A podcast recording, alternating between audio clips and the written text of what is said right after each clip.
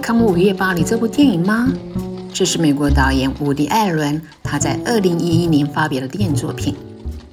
剧里头一段情节说的是剧作家男主角吉尔还有他的未婚妻伊内兹，他们在巴黎一个跳蚤市场逛街，逛着逛着，吉尔偶然结识了古董商加伯利尔 （Gabriella）。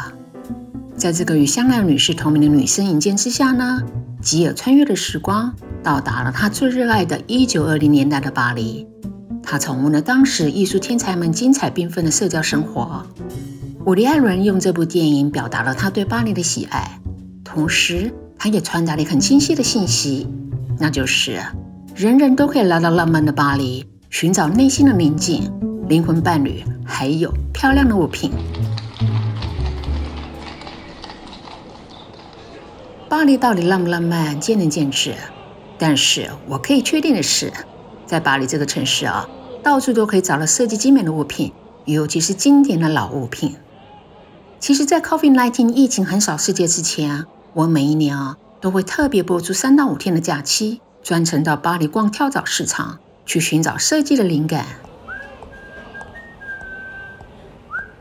嗯，我还记得十多年前啊，我居然在 Le Marais 马黑区的跳蚤市场里发现了一个宝贝。什么宝贝呢？它是一只五零年代五号香奈儿的空水晶瓶。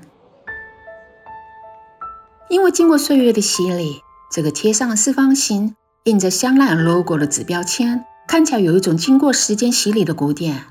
而瓶子里头呢，还留了一层薄如蝉叶、琥珀颜色的香膏。我当时 还很好奇的把鼻子凑近，以为看起来很像生米脱了水的瓶子，不可能再闻到香味了。结果没想到啊，原来五号香奈的液体消失了，但是它还是对自己的存在。保留着自在从容的气息，那是一种不容易察觉出来的淡淡花香，还带着一丝丝微温的香台，嗯，还有广藿香的气息。它们静静地催眠着我，让我感觉像是午夜巴黎的那位剧作家吉尔一样，微醺醺地上了一辆神秘的古董车，摇摇荡荡进入了一个被嗅觉艺术弥漫的经典时空。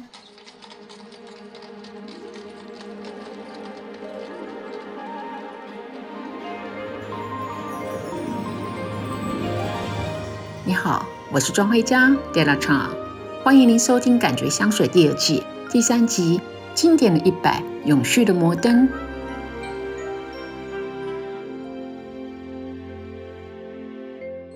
我记得曾经在上一集说过，没有生命的气味，其实很难创作出真正感动人的作品。拿我自己的经验来说好了，那些感动过我的作品，都能让我真正的感受到其中的生命的味道。所以。我每次读波德莱尔的《二丝花》，我总觉得他的诗有一种热带女人浓密头发里散发了一种郁闷的花香。我每次看皮娜·鲍许的舞蹈，总觉得她的肢体语言藏着一种神秘幽暗的香台气息。我每次看莫奈的水灵系列作品啊，那些倒映在水中宝石的花瓣，总觉得我的皮肤里头有一种清清阴阴的水汽。我每次听到德彪西的音乐。总觉得有一丝丝慵懒的海风，还有白云的气味啊，它们正在我眼前飘过。而当我第一次看到伍迪·艾伦的《午夜巴黎》，我居然可以感觉到香奈五号香水的经典气息呢。啊，《午夜巴黎》与香奈儿五号连接在一起？啊，是的，我是这么认为。如果你看过《午夜巴黎》这部电影，同时也收听了《感觉香水》第一季的音频节目，你就可能会认同我的说法。在这里提示一下好了，午夜巴黎有一个关键时刻，午夜十二点的钟声一响，一辆二零年代长很像马车的 Peugeot Type One Seven Six 标致一七六型来到男主角基尔的面前，在这个车子里，人人喝着香槟，邀请他一起上车，忽然间就进入了一九二零年的巴黎，邀请他一起上车喝酒、参加派对的英俊男子。正是大名鼎鼎、以撰写了不起的盖茨比闻名的作家菲兹杰拉德，还有他的太太 Zelda。因为菲兹杰拉德的介绍呢，吉也认识很多在二零年代著名的艺术家还有作家，他们刚好也是可可香奈的朋友圈。与可可香奈女士来往的朋友们，多是经历过时间考验、早已经典化的人物。比如说，现在音乐领袖伊戈尔·斯特拉文斯基、诗人桑考克多、永远挑战创作极限的画家毕加索、超现实大师达利、俄罗斯芭蕾舞蹈团的创办人迪亚吉列夫、钢琴家兼艺术赞助人，也是香奈女士的闺蜜的米西亚等等等。这些惊人人物啊，他们成就了1920年代被称为“疯狂年代”的巴黎。丰富了多彩多姿的社会、艺术还有文化的合作。而身为当时巴黎的时尚女王香奈女士，她同时也在1921年发表了一款闻起来像女人香水，创作香水史上第一瓶设计师的香水品牌。现在即使隔了一百年啊，当我闭上双眼，深深的吸了五号香水，时间仿佛就可以倒带。可以听见两侧飞翔着达利画笔下变软歪曲的时钟，滴滴答答的带我回到了二零年代的巴黎。现在，请你跟我一起想象，黄昏中朦朦胧胧的暮色依偎在塞纳河畔的左岸，空气中有无数的微光、粉尘、呼吸，全部都混杂在一起。我好奇地走入格特鲁的斯坦因他开的文化沙龙。窗外的黄昏的天光开始暗淡下来了，没有人开灯，而室内的气味居然像是一种光，慢慢的开展。于是我看到了马蒂斯的剪纸作品《橘子》，刺激我的嗅觉，我的鼻腔缓缓有了一种依兰依兰橙花与柠檬的清新气味。我看到毕加索画的飞鸽，嘴里头还衔着由鸢尾、铃兰、茉莉还有五月玫瑰编织而成的花圈。翅膀扑飞的声音带有饱满甜美的香气，牵引我进入雷诺阿画的花园里。随着时间的一转，我又闻到琥珀、檀香、麝香、苔藓、香根草、香草，还有广藿香等等的气息。它们闻起来悠长又持续，像是沉稳的大提琴。我侧着耳朵静静聆听，思绪突然被“嘣”的一声惊醒了。原来啊。原来戴着层层叠叠的珍珠项链、穿着简约大气的黑色小礼服的香奈儿女士，正开心地开了一瓶香槟。当闪闪发亮的香槟泡沫从瓶子里溢出的时候，空气中开始洋溢了轻盈的乙醛花香。哎，你知道吗？我形容这些香气就是五号香水的香料成分，它们在光影明灭之下，与时间艺术发生共振交错。若隐若现的见证了一百年前诞生的艺术经典。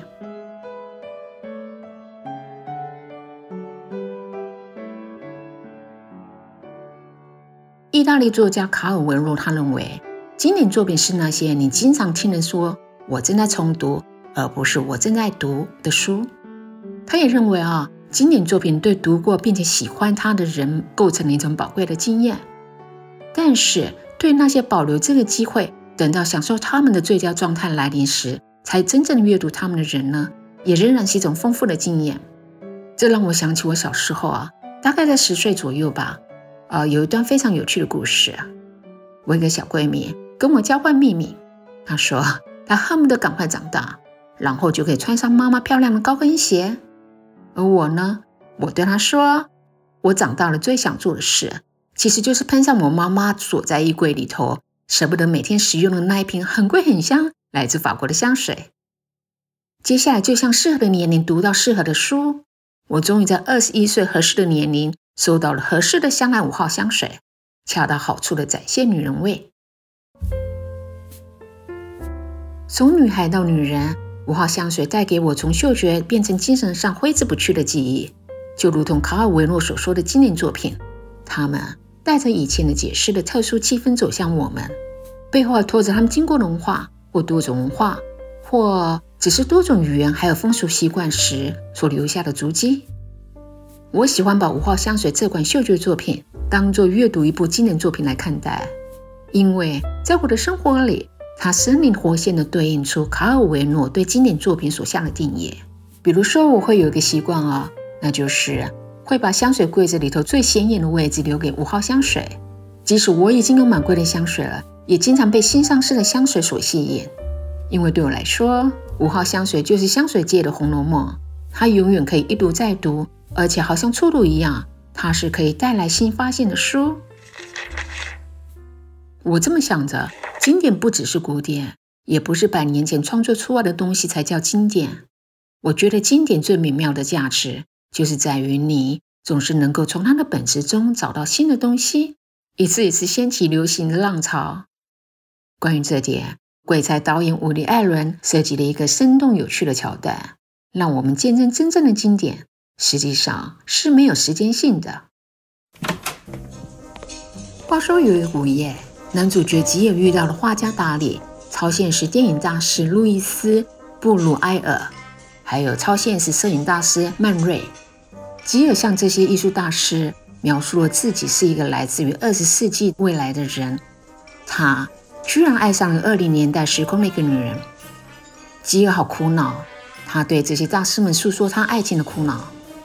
但是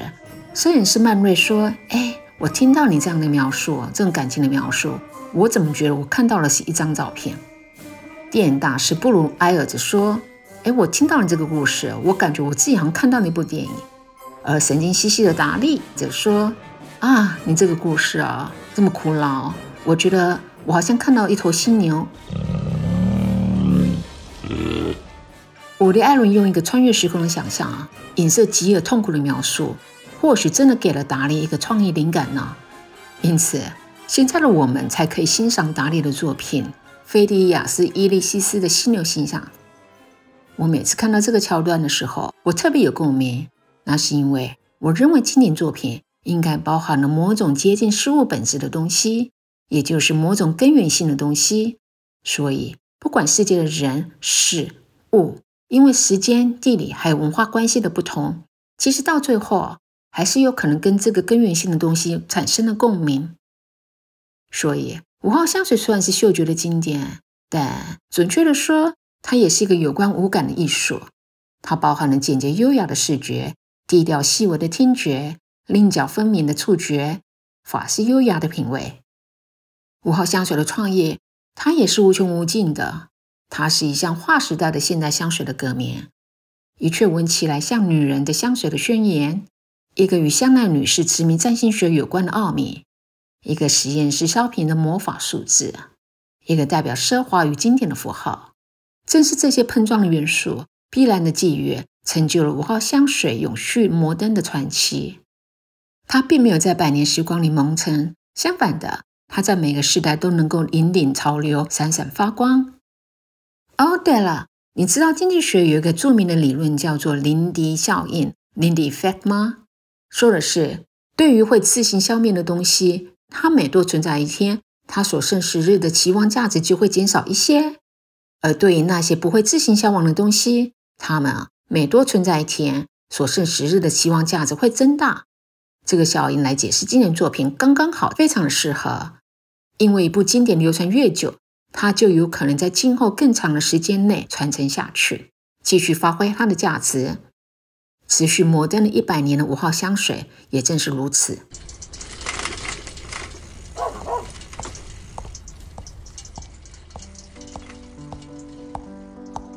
我平常有散步的习惯啊，而且特别喜欢在夜深人静的夜里，我会沿着苏黎世湖，再拐弯到老城区，好奇地捕捉每一个美丽的瞬间。晚风徐徐，枝繁叶茂的爬山虎，它们攀上了百年老屋的窗栏，有的甚至严严实实的将整个窗子都遮住了。橘黄色的灯光透过层层叠叠的叶片，洒出了星星点点的光芒，引人无限的遐想。夜更深了，在空中散发神秘的气息。我这样走着走着，偶尔会不由自主地把自己带入午夜巴黎的场景。我这么想啊，哎，我会不会哪天啊，也进入了平行的时空，到达我向往的未来呢？那如果真的可以穿梭到二一二一年，我想再次见证香奈五号香水。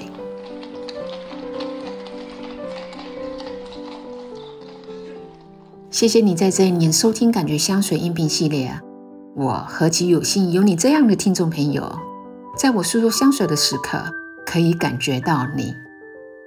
我们再见喽，乔。